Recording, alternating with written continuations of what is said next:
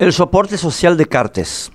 Muchas cosas han empezado a cambiar en nuestro país desde que el pasado viernes la Embajada de Estados Unidos confirmó que el gobierno de Washington considera a Horacio Manuel Cartes Cara como significativamente corrupto. Lo que no está cambiando es el soporte social que desde el viernes asume públicamente su complicidad moral con una persona significativamente corrupta. Cualquier persona que hubiera tenido interés en saber cómo Cartes acumula dinero hubiese podido hacerlo porque los elementos son públicos, notorios, recurrentes, importantes. Y lo que el viernes señaló la embajada norteamericana lo vienen señalando hace muchos años muchos paraguayos con profusa documentación y contundentes evidencias. Pero el soporte social de Cartes, ese grupo de personas que evade selectivamente los discernimientos morales, que los hacen para el contrabando que entra al país, pero los evitan para el que sale, que los hacen a pesar de no ser órgano jurisdiccional en el primer caso y que se excusan en no ser órgano jurisdiccional para no hacerlos en el segundo, es el que blanquea Cartes ante el pueblo paraguayo. Las declaraciones de Enrique Duarte, presidente de la Unión Industrial Paraguaya, quien es que usó la ridícula excusa de que no son órgano jurisdiccional para no hacer discernimientos morales, pinta de cuerpo entero a esta élite paraguaya éticamente descompuesta, por cuyo conducto han ingresado a la vida social delincuentes cada vez más peligrosos y con cuya complacencia esos delincuentes peligrosos han copado y minado todas las instituciones de nuestra república.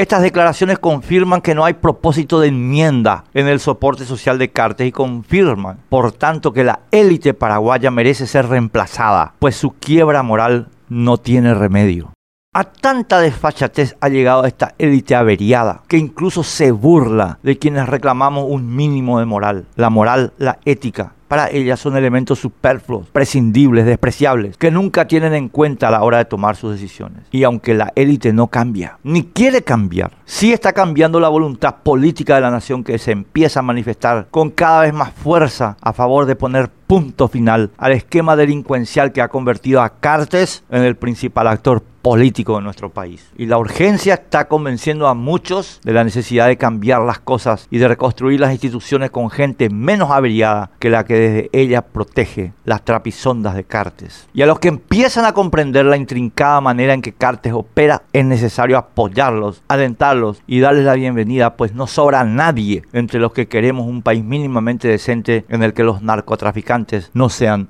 los dueños de las calles.